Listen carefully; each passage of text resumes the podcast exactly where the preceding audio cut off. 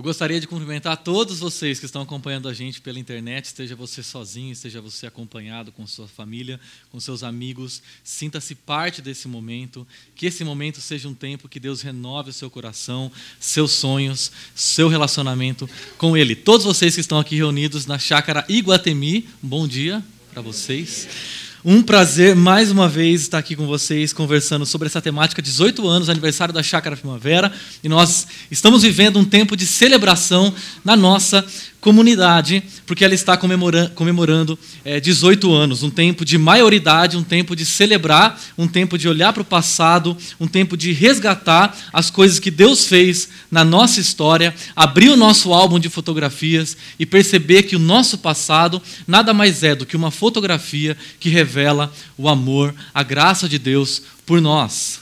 Hoje nós vamos ter a oportunidade de sonhar com o futuro, no que Deus quer que nós, enquanto indivíduos, enquanto comunidade, façamos. Na semana que vem nós vamos ter a oportunidade de ouvir o pastor Ricardo Agreste é, falando com a gente, é, presente aqui, corrigindo tudo que a gente falou.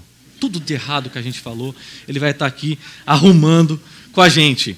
Só resgatando as pessoas que mais fazem diferença no presente são aquelas que melhor celebram o seu passado e que também, ao mesmo tempo, sonham o seu futuro. Hoje é um dia de nós sonharmos o futuro, porque maturidade tem a ver não apenas com o que nós olhamos para trás e celebramos o nosso passado e reconhecemos quem é o dono da nossa história, mas também é um tempo de nós sonharmos o nosso futuro. E você já parou para pensar que a maior parte dos nossos sonhos pessoais são mais centrados no eu do que centrados em Deus. A maior parte das nossas orações são: Deus, me ajude, me abençoe, me proteja, me dê uma vida melhor, me faça mais feliz, me dê mais visibilidade, me dê mais seguidores, me, me faça mais amado, me faça mais seguido, uh, me faça mais admirado.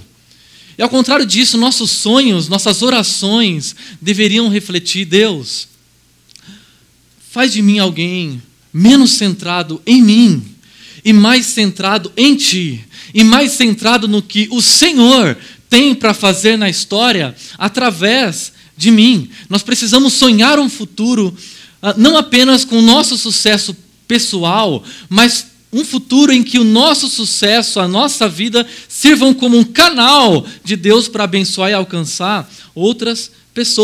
Nós vimos na semana passada que nós nascemos espiritualmente, mas o nosso nascimento espiritual não serviu para que nós possamos crescer para nós mesmos, mas para que nós possamos crescer e nos desenvolver para abençoar outras pessoas. A chácara primavera nasceu com o objetivo não apenas de crescer para si mesma, mas para servir como um canal, um meio que faz diferença no reino de Deus.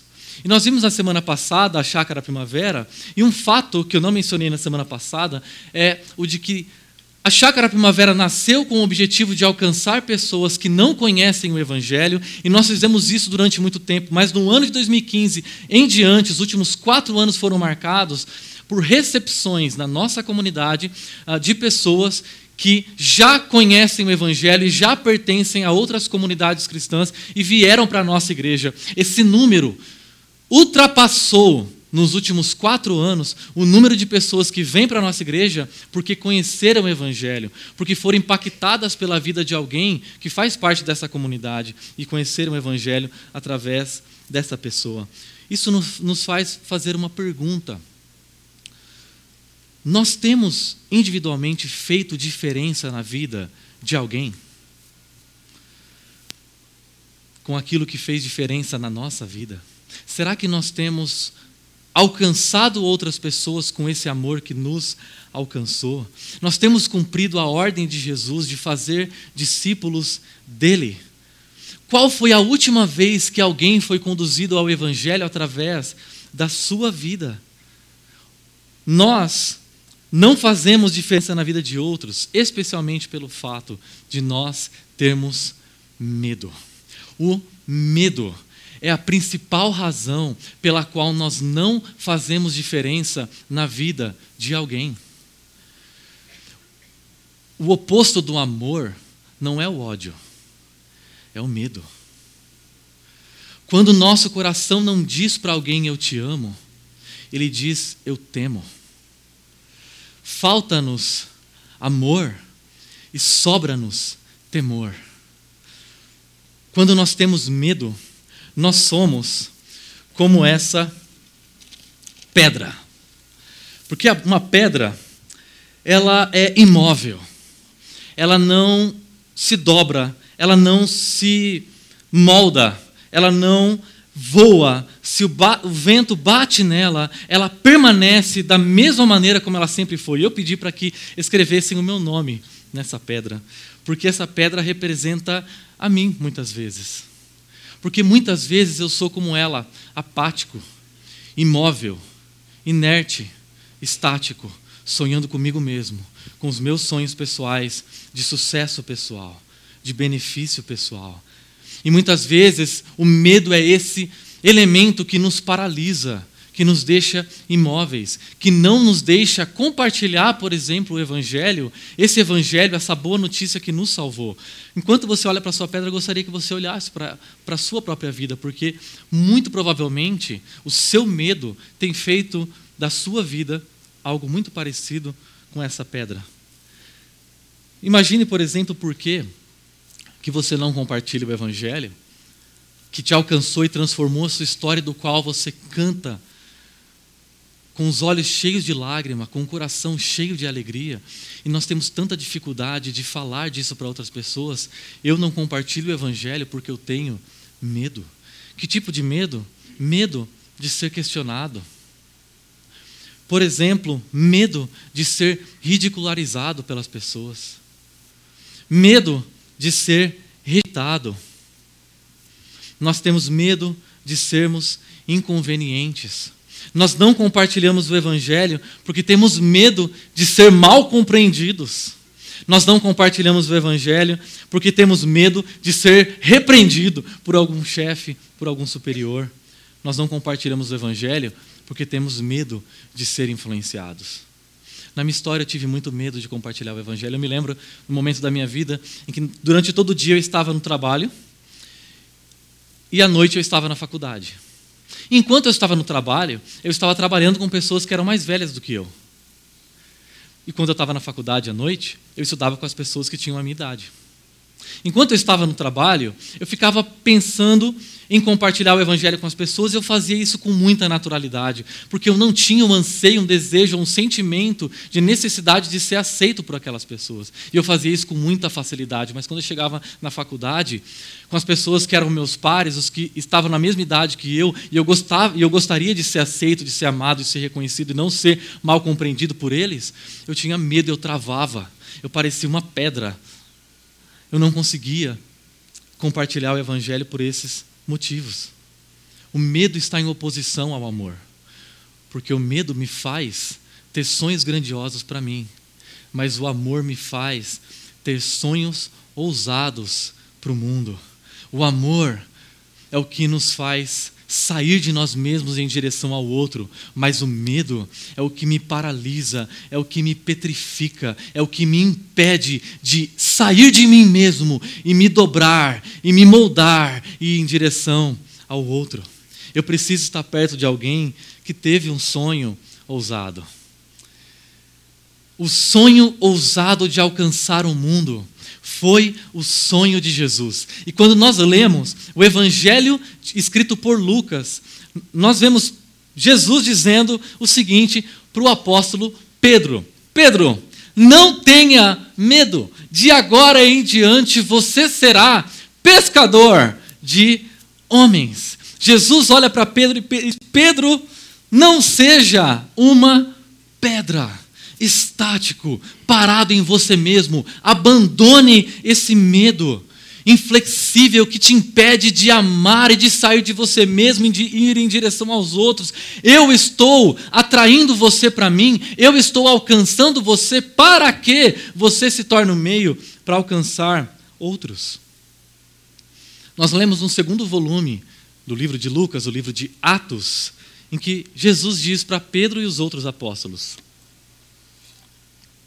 vocês receberão, eu gostaria que vocês falassem comigo essa palavra bem forte, vocês receberão poder quando o Espírito Santo descer sobre vocês, e serão minhas testemunhas em Jerusalém, em toda a Judéia, em Samaria e até os confins da terra. O Espírito Santo ah, é uma expressão, essa expressão espírito que aparece aí, tanto no grego quanto no hebraico, são palavras que significam vento, é uma palavra que significa vento. O Espírito Santo é esse vento, é esse poder que nos, que nos impulsiona a sonharmos, a nos movermos, que sopra para que nós possamos sair do nosso estado inerte e nos locomovemos em direção ao outro para alcançar outros. Nesse momento, Jesus tem uma agenda para a sua igreja, uma agenda de alcançar Jerusalém, a cidade onde eles estavam, Judéia, a região onde ficava Jerusalém, Samaria, a região ao lado da Judéia,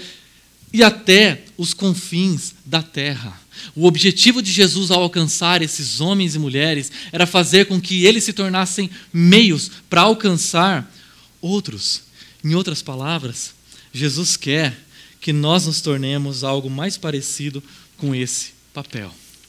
Porque um papel, escrevi meu nome porque eu quero, eu quero ser como esse papel. Leia aqui o seu nome, ok? O papel é leve. O papel é dobrável. O papel é flexível. O papel se molda. O papel voa com o soprar do vento. O que Jesus quer que eu e você nos tornemos são pessoas moldáveis, leves, suscetíveis ao soprar da Sua voz, ao soprar do Seu Espírito Santo. Eu e você recebemos poder. Poder para amar, poder para ousar, poder para ousar fazer diferença, sonhar com a minha família rendida ao Evangelho, sonhar com minha, meus amigos rendidos ao Evangelho, as pessoas do meu trabalho rendidas ao Evangelho, as pessoas da minha faculdade rendidas ao Evangelho. Deus nos deu poder para sonhar com Campinas rendida ao Evangelho, com o nosso país rendido ao Evangelho, profundamente transformado por esse Evangelho que um dia nos alcançou.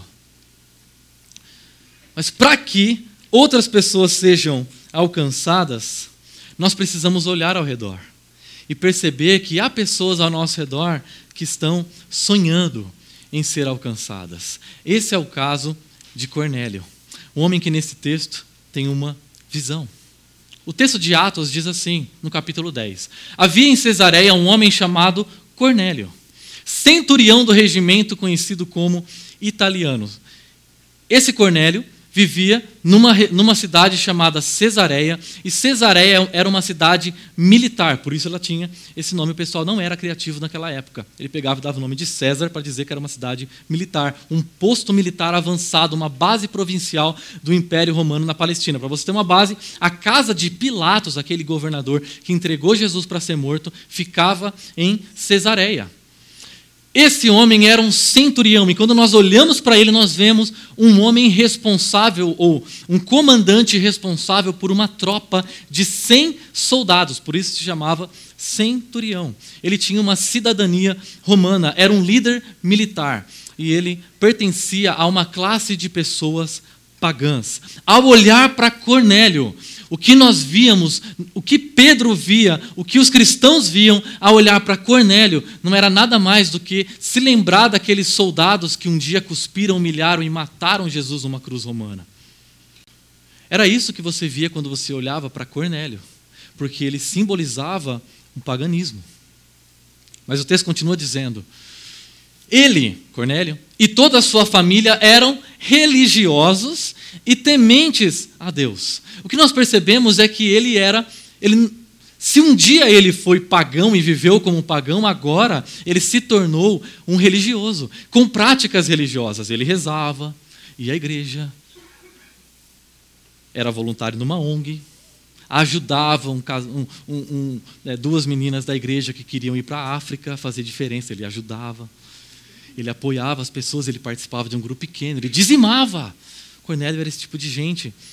E aí, esse termo tementes a Deus se refere a um grupo de pessoas que era simpatizante da religião judaica.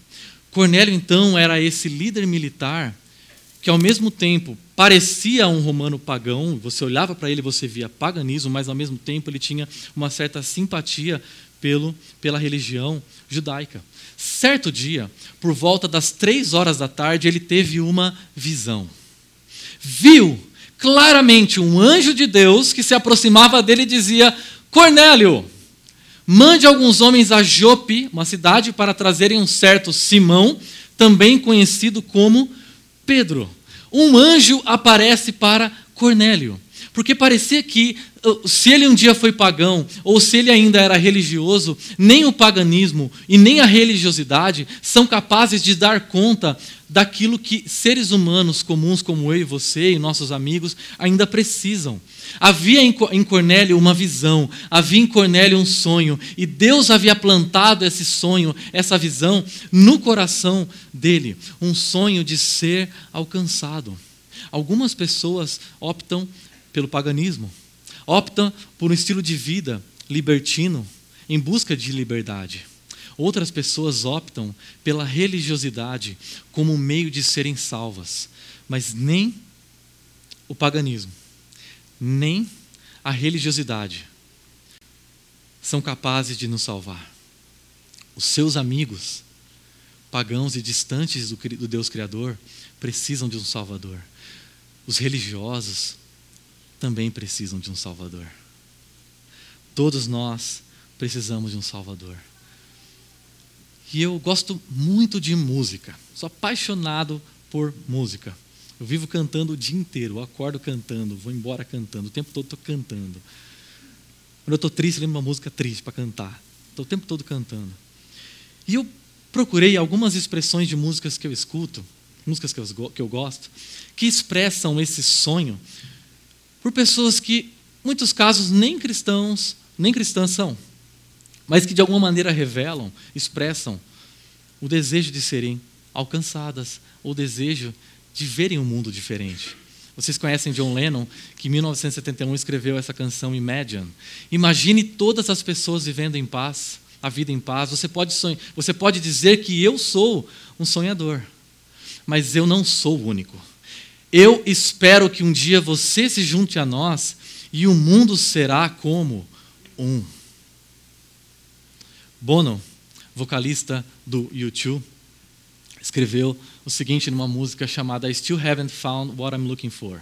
Eu corri, eu rastejei, eu escalei estes muros da cidade só para estar com você, mas eu ainda não encontrei o que eu estava procurando. Eu acredito na vinda do reino em todas as é, então todas as cores irão juntar-se em apenas uma, um sonho. Não apenas ele, John Mayer, um, cantão da nossa, um cantor da nossa cultura popular, disse nessa música: Something is missing. Amigos, ok. Dinheiro, ok. Uma boa comida, ok. Sexo, ok. Guitarra, ok. Microfone, ok. Mensagens à minha espera quando eu chegar em casa. Alguma coisa está faltando e eu não sei como consertar isso, alguma, alguma coisa está faltando e eu não sei o que é. Uma outra canção dele, uh, chamada I Will Be Found.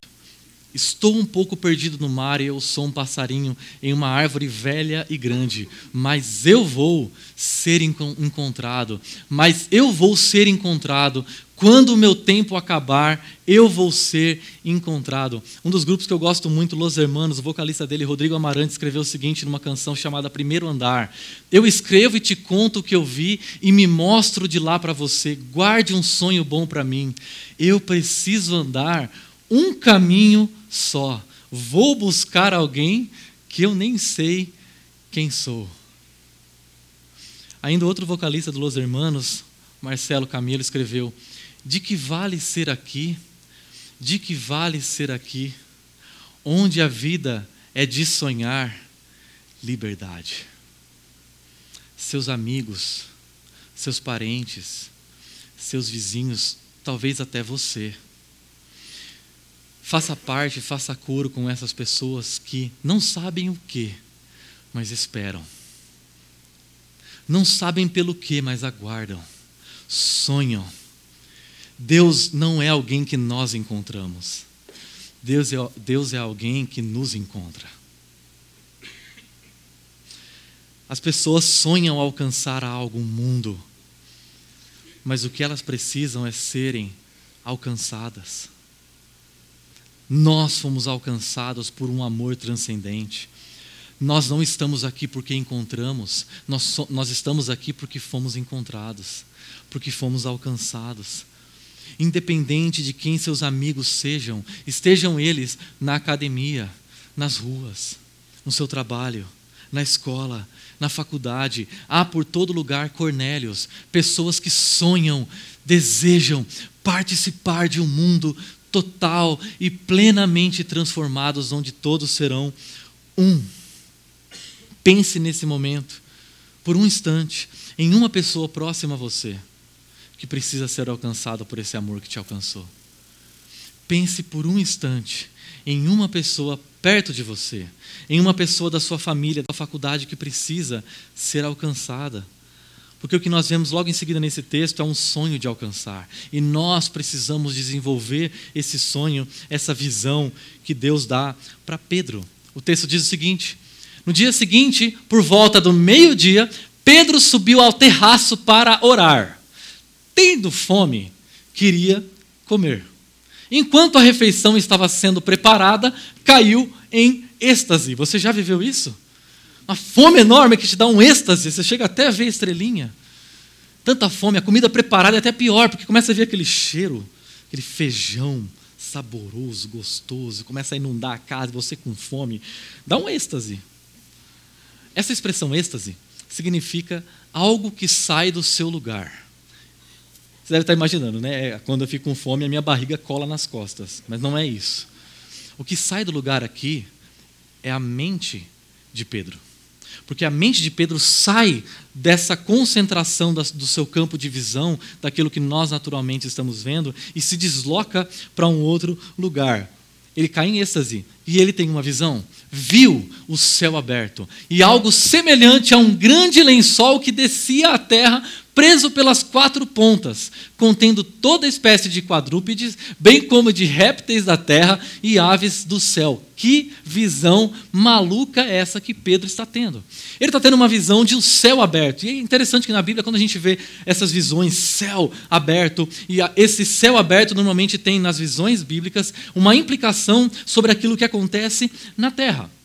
E o que acontece nesse céu? Sai desse céu um lençol com vários animais. Tudo que é tipo de animal: boi, vaca, javali, coelho. Tudo que é animal que rasteja, jacaré, cobra,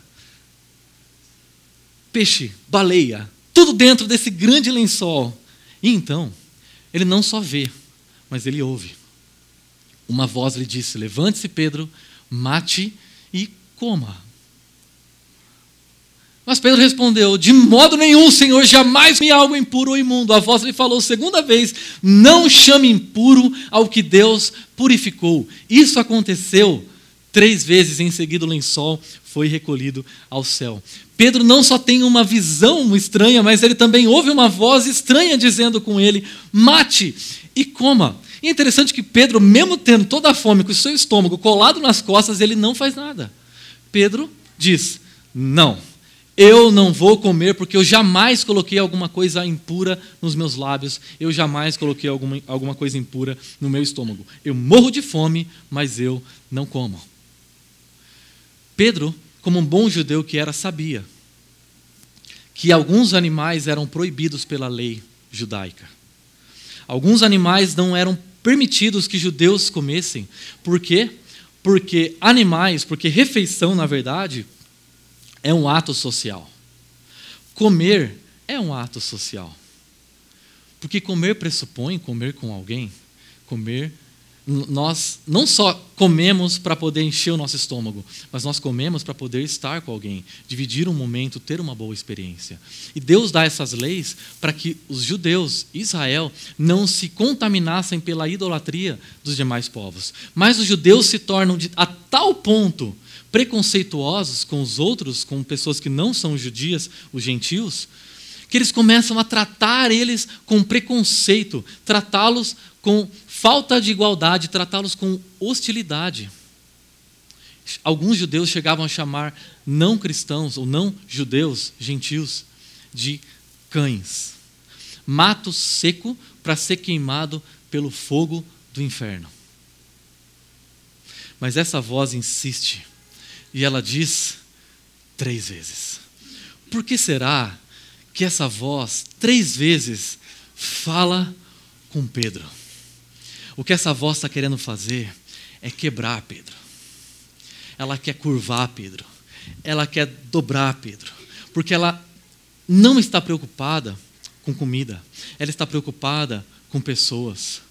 E o que a voz quer fazer com Pedro é que ele se dobre, é que ele deixe de ser uma pedra para se tornar um papel suscetível ao seu sopro, suscetível à sua voz, suscetível ao seu amor de alcançar aqueles que sonham ser alcançados, aqueles que sonham participar de algo maior do que eles e maior do que as, as suas próprias vidas podem produzir. Algo grandioso. Essa voz move Pedro, quebra Pedro, molda Pedro. Enquanto Pedro ainda estava pensando na visão, o Espírito lhe disse: Simão, três homens estão procurando por você. Não diz Pedro, muito interessante isso. Portanto, levante-se e desça. Não hesitem com eles, pois eu os enviei. Aquela voz tinha dito: levante-se e mate. O Espírito diz: levante-se e desça. Logo nós chegamos à conclusão de que o Espírito que fala com Pedro enquanto ele está lúcido era a mesma voz que falava com Pedro enquanto ele estava em êxtase. Esse espírito está convidando Pedro a se levantar, a se mover, a sair do seu lugar. O medo é o que me petrifica em mim e me impede de ter sonhos ousados em direção ao outro. Muito interessante que a palavra igreja vem de uma palavra grega, eclesia, que significa chamados para fora. Não é muito interessante porque igreja, na nossa concepção, muitas vezes significa chamados para dentro. O que é igreja? É um lugar que eu vou para poder estar dentro, com os meus amigos, com as pessoas que eu gosto, escutar uma boa música, estar no ar-condicionado, ouvir um pregador, se for o Ricardo Agreste, melhor ainda. Mas é um lugar onde eu vou para estar congregado com outras pessoas. Biblicamente falando, igreja não é aqueles que se reúnem para estar dentro. Igreja é aqueles que se reúnem para sair, para ir em direção aos que estão fora. Brian McLaren, um pastor, escreveu o seguinte: segundo essa visão da igreja, não recrutamos pessoas para que sejam clientes de nossos produtos ou consumidores de nossos programas religiosos. Nós as recrutamos para que sejam colegas em nossa missão. A igreja não existe para satisfazer as demandas dos crentes consumidores. Ela existe para equipar e mobilizar e mover, fazer com que pessoas se levantem. Homens e mulheres para a missão de Deus no mundo mundo. A igreja existe para nós virmos e sermos capacitados para viver em missão no mundo. A igreja não é um shopping center com bens espirituais.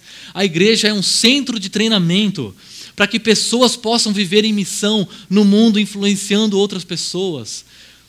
As nossas igrejas têm se parecido muito mais com um lugar onde se coleciona pedras, mas ela deveria ser muito mais um lugar onde pessoas são equipadas, moldadas dobradas para irem em missão no mundo. Essa voz do Espírito que está convidando você. A pergunta que eu tenho para fazer para você é: você está comprometido com essa agenda que Deus tem para você? Você está decidido a se deixar moldar, abandonar os seus medos para ir em direção a outros, abandonar seus sonhos pessoais, de sucesso pessoal, para fazer diferença na vida de outros? Eu gostaria de dar para vocês cinco passos práticos para que você possa alcançar uma pessoa. Uma pessoa. Que tal você ser um instrumento de Deus para que você alcance uma pessoa? Primeiro passo importante para você. Converse com Deus. Começa aí. Essa parte é muito importante. Converse com Deus sobre essa pessoa. Coloque essa pessoa diante de Deus e diga: Deus, alcance essa pessoa, alcance meu marido, alcance minha esposa, alcance meu filho, alcance meus pais, alcance aquela peste do meu trabalho com seu amor. Segundo, cultive um relacionamento. Não tem jeito. Para que você possa compartilhar o evangelho e ser intencional com uma pessoa, antes de tudo você precisa desenvolver um relacionamento com essa pessoa. Você precisa alcançar, entrar no coração dela, porque é só quando você faz isso que você ganha o direito de fazer diferença na vida dela. Antes de fazer isso, se você tentar falar o evangelho, a pessoa vai olhar para você e falar: "Quem é você? Eu não te conheço". Você precisa primeiro desenvolver um relacionamento com ela, falar com ela sobre os hobbies, gostos, sobre a vida dela, sobre a sua vida. Terceiro passo, muito importante, compartilhe a sua história. Na semana passada nós abrimos o nosso álbum, nós olhamos para as fotografias e o que Deus fez no passado. Lembre-se da sua história e o que Deus fez na sua história. Você não precisa compartilhar o que o pastor disse. Olha só, o pastor vai falar o evangelho para você. Porque você pode ser um canal de Deus para atingir e para alcançar outras pessoas. Então, compartilhe a sua história, o que Deus fez em você, o que Deus fez com você. Quarto lugar, convide para nossos encontros. Convide essa pessoa para estar com a gente. Algumas pessoas são relutantes para estar na igreja. Igreja, não vou. Fala assim, não, mas a minha igreja não parece igreja. Mas eu não vou. Você está aí fazendo isso para me ludibriar. Porque uma vez eu entro lá, você fecha a porta e fala, dinheiro. As pessoas acham que igreja é assim. Convide. Às vezes você pode fazer, nós temos um instrumento em que a pessoa não precisa vir à igreja. A igreja pode até a pessoa. Você pode se usar da chácara online. Você pode se utilizar dos nossos encontros que são transmitidos e enviar para ela uma série e falar: Ó, oh, tem uma coisa que você precisa ouvir muito bacana. Olha só o que a minha igreja falou. Você compartilha. Por último, confie. Isso é muito difícil, especialmente para pais. Porque a gente desenvolve relacionamento, a gente faz tudo isso, mas a gente tem dificuldade de confiar, de entregar, de saber que Deus está cuidando e que os verdadeiros, o verdadeiro pai dos nossos filhos não somos nós, é Deus. Confiar é necessário. O pastor John Stott diz o seguinte: a menos que a igreja seja mobilizada, o mundo inteiro não poderá ser alcançado. Nós vimos a história hoje da Bruna e da Gabi, que tem uma visão, alcançar a África toda. Aí você até se encolhe e fala, eu estou tentando. Que tal você começar com uma pessoa? Que tal você começar tentando fazer diferença na vida de um? E ter a história dessa pessoa transformada pela sua história e pelo que Deus fez através de você. Agora, o que acontece quando nós nos deixamos mover por esse soprar de Deus, o alcance acontece. Nós vimos agora há pouco a, vi, a, vista ou a visão que Cornélio teve, nós vimos a visão que Pedro teve, agora nós temos a visita de Pedro à casa de Cornélio. Essa pedra se move. Pedro se move. E o que acontece quando ele se move? Agora percebo verdadeiramente que Deus não trata as pessoas com parcialidade. Eu faço isso, Pedro pensou. Vocês conhecem a mensagem enviada por Deus ao povo de Israel que fala das boas novas de paz por meio de Jesus Cristo, Senhor de todos.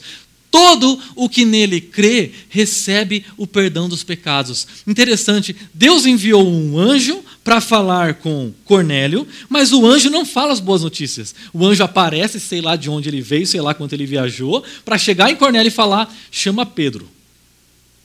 Pedro vem até Cornélio. Sabe o que isso significa? Você não vê na Bíblia anjo falando o evangelho para as pessoas. Você vê pessoas falando o evangelho para pessoas. Sabe por quê? Porque a estratégia que Deus tem para alcançar o seu amigo, a sua família, as pessoas, são pessoas. Deus não tem outra estratégia. Aí você me pergunta, e qual que é o plano B se eu falhar? Não tem. Você é o plano A e o plano B. E se falhar, o plano C. Deus elegeu a mim e a você instrumentos falhos e pecadores para levar, para alcançar pessoas com o seu amor. As pessoas acham que pastor, que a gente quando acorda, tem uma Bíblia do lado brilhando. Oh! bebilhando, a gente vai lá, pega a Bíblia e sai na rua, alguém fala, pastor, preciso ouvir o Evangelho, fala assim, é, arrependa-se. Não é assim que funciona. Não é. A gente tem medo, assim como qualquer ser humano. E a gente precisa se mover para anunciar as boas novas. Pedro anuncia as boas novas. E ele fala sobre Jesus. Jesus viveu de maneira perfeita. Jesus viveu com um amor ousado. E as obras de Jesus eram tão boas que fariam com que, com que a religiosidade de Cornélio ou a filantropia de qualquer pessoa, Madre Teresa de Calcutá, ficar no chinelo, porque ele era perfeito, ele tinha um amor ousado em direção ao outro, ele se movia em direção aos outros. Jesus desfrutou de uma liberdade tal, de uma felicidade tal, que qualquer pagão irreligioso que tenha tentado desfrutar jamais conseguiu, porque a alegria que Jesus conheceu é a alegria de ver outra pessoa sendo transformada através dele. Jesus alcançou pessoas, Jesus cuidou, Jesus engajou, Jesus mobilizou, e então ele foi morto em uma cruz romana. Ele paga o preço para nos alcançar. Ele, que é o puro, mais puro dos puros, não teve medo de ser contaminado com a nossa impureza. Ele, que é a rocha, decidiu se tornar leve, frágil, simples, como um papel, e se entregar nas mãos das pessoas, dos romanos, dos religiosos, dos pagãos. Jesus naquela cruz foi dobrado. Jesus naquela cruz foi amassado. Jesus naquela cruz foi rasgado.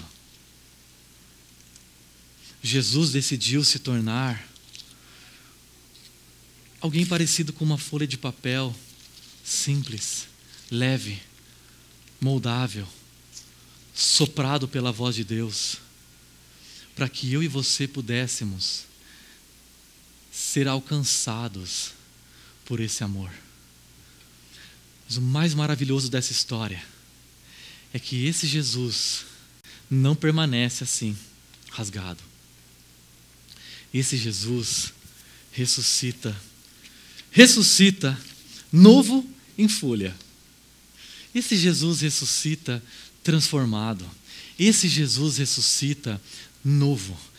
Para a glória de Deus e com um amor e com um sonho vivo de alcançar e transformar o mundo. O que ele faz depois que ele ressuscita? Ele reúne pessoas, reúne os seus discípulos e lança os seus discípulos para alcançar outras pessoas que alcançassem outras pessoas com o seu amor.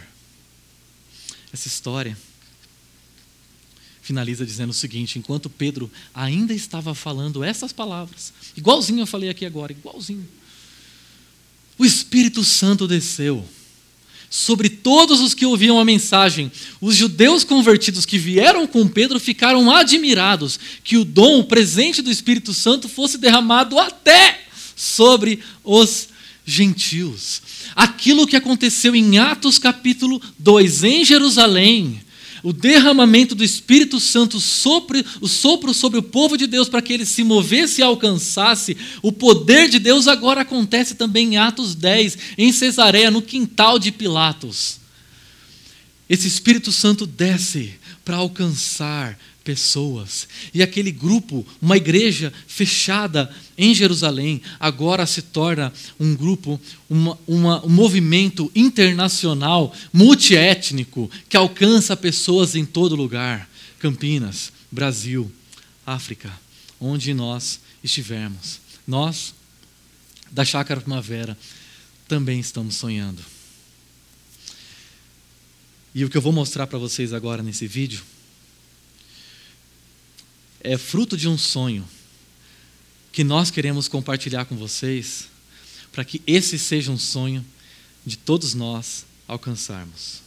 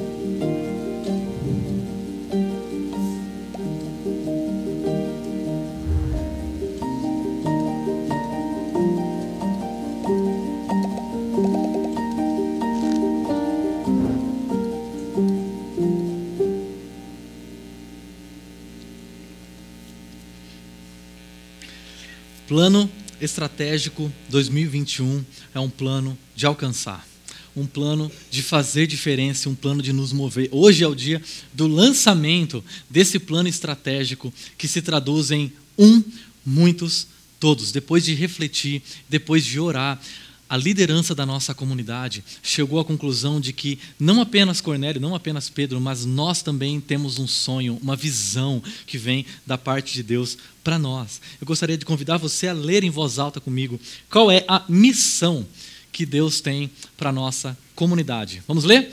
Comunicar a vida em Jesus de forma contemporânea, criativa, acolhedora e transformadora. Com certeza você já ouviu isso em algum lugar, com a diferença desse contemporâneo que veio aí para dar uma somada.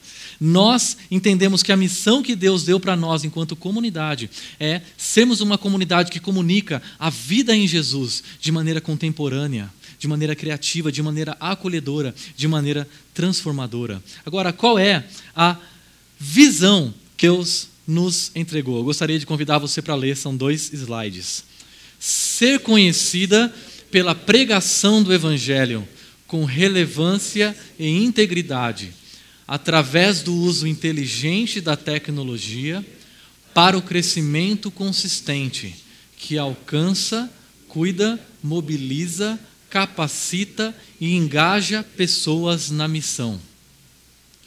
Ser referência na transformação espiritual, social e cultural através da plantação de novas igrejas, da expansão de seus campos e da criação de sites com transmissão pela internet. São muitas coisas, Deus deu muito sonho, né? Foi um sonho longo. Deus nos deu a oportunidade de sonhar, de vislumbrar um futuro em que nós vamos ser instrumentos de Deus para alcançar, para transformar. Deus não tem outra alternativa a não ser eu e você. Para alcançarmos, para transformarmos, para mobilizarmos.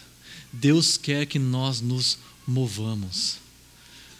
A estratégia de Deus somos nós.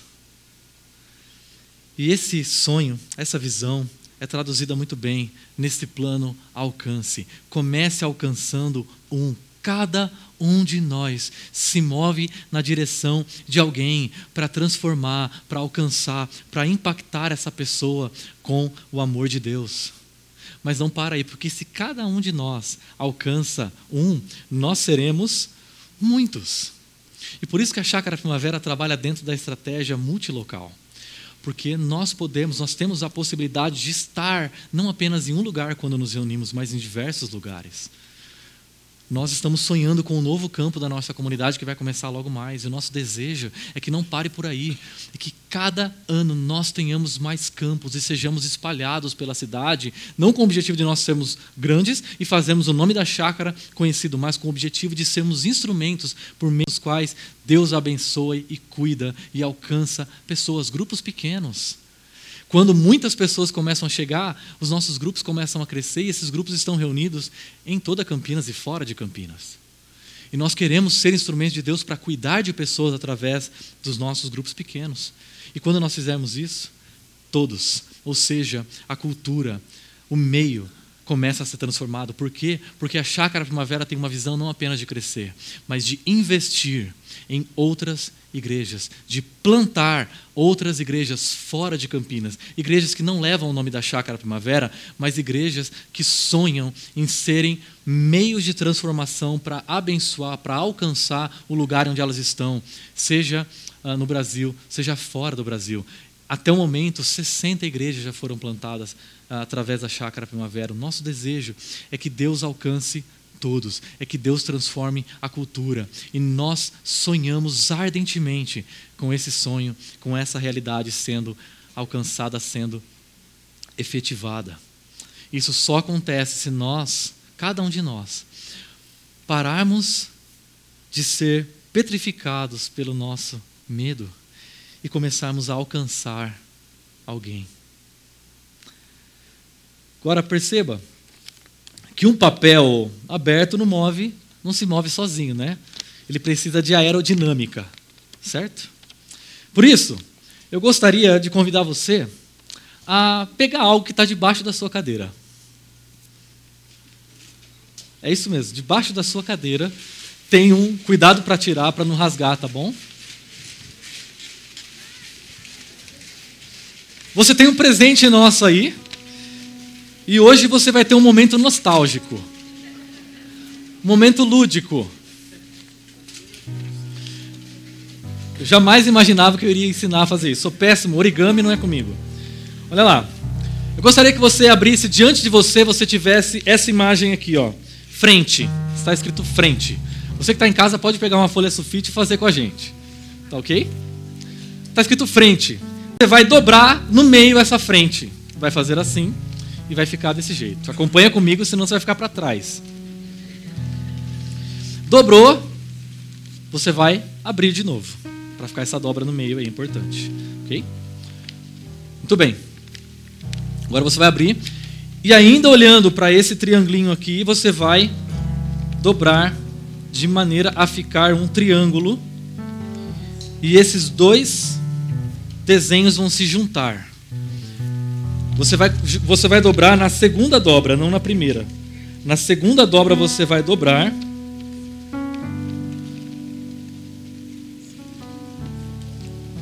você vai ver o desenho assim. É, foi difícil para mim também. Qual câmera está me pegando? Essa? Essa aqui. Então eu vou olhar para essa. Todo mundo comigo? Vou esperar vocês. Eu vou ter misericórdia.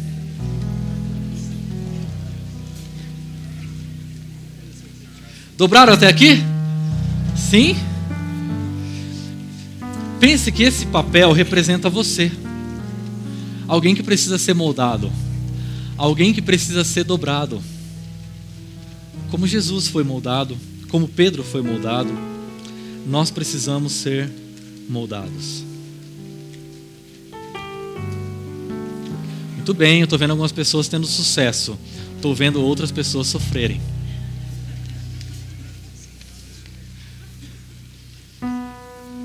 Agora que o pessoal do fundão da sala começa a se revelar. Não é? Então você vai dobrar até ficar um triângulo assim como o meu está, com um desenho assim, ok? Essa, esse é o movimento que você vai fazer. Dúvida, olha para mim, olha no telão. Muito bem. Depois que você fez isso, você vai dobrar ao meio de novo, que é aquela dobradura que você já fez, e vai ficar para fora branco.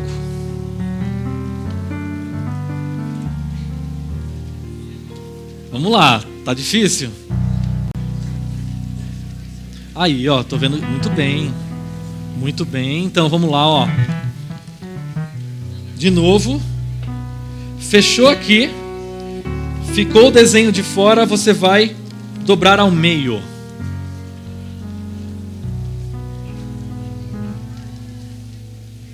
Bem. Tem gente que já até finalizou já, hein? Ok? Agora você vai fazer o movimento que você já sabe, o mais simples. Essa marca que está do lado de fora, você vai dobrar para fora. E a mesma coisa do outro lado. Vamos de novo?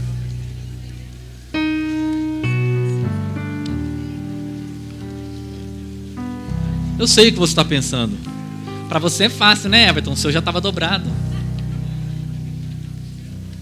Vamos lá. Você dobrou essa ponta e aqui. De maneira a ficar esse desenho. Você vai dobrar ao meio de modo a ficar apenas o branco para fora.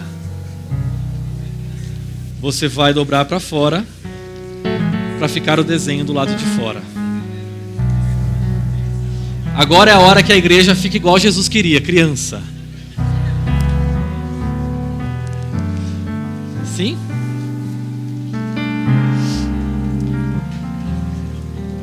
Eu gostaria que você pensasse nesse avião como a sua própria vida, sua própria pessoa, você. Esse avião é você. Que Deus quer fazer comigo e com você hoje, Ele quer nos tornar leves, Ele quer nos moldar, Ele quer que nós lancemos fora o nosso medo, que nós sejamos instrumentos para alcançar, para abençoar outras pessoas. Nós, nós não vamos lançar o avião, tá? É lógico que vamos, gente. Era para ver a reação de vocês. Antes da gente lançar o avião, nós vamos lançar quando a gente falar amém. A gente vai orar. Eu gostaria que você orasse com esse avião em mãos. E você orasse pensando na sua própria história e fizesse dessa oração a sua oração, o que Deus vai fazer com a sua própria vida. Vamos ficar de pé para orar. Quero que você me acompanhe nessa oração. Você que está em casa também, espero que seu avião de sulfite esteja aí. Senhor, faça de mim alguém menos egoísta, alguém menos centrado em mim, alguém mais ousado para fazer a tua vontade, para fazer diferença. Deus, transforme o meu temor em amor.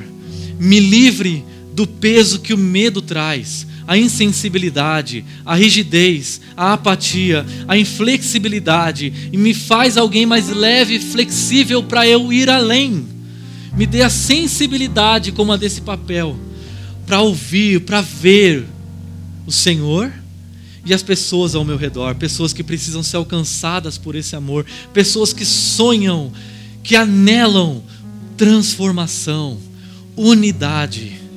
Eu quero ser conduzido pelo, pelo vento do teu Espírito Santo na direção dessas pessoas. Deus, faz com que os sonhos, para o futuro da nossa comunidade sejam alcançados, pessoas e culturas sejam impactadas e transformadas, em nome de Jesus. Amém. Pode lançar.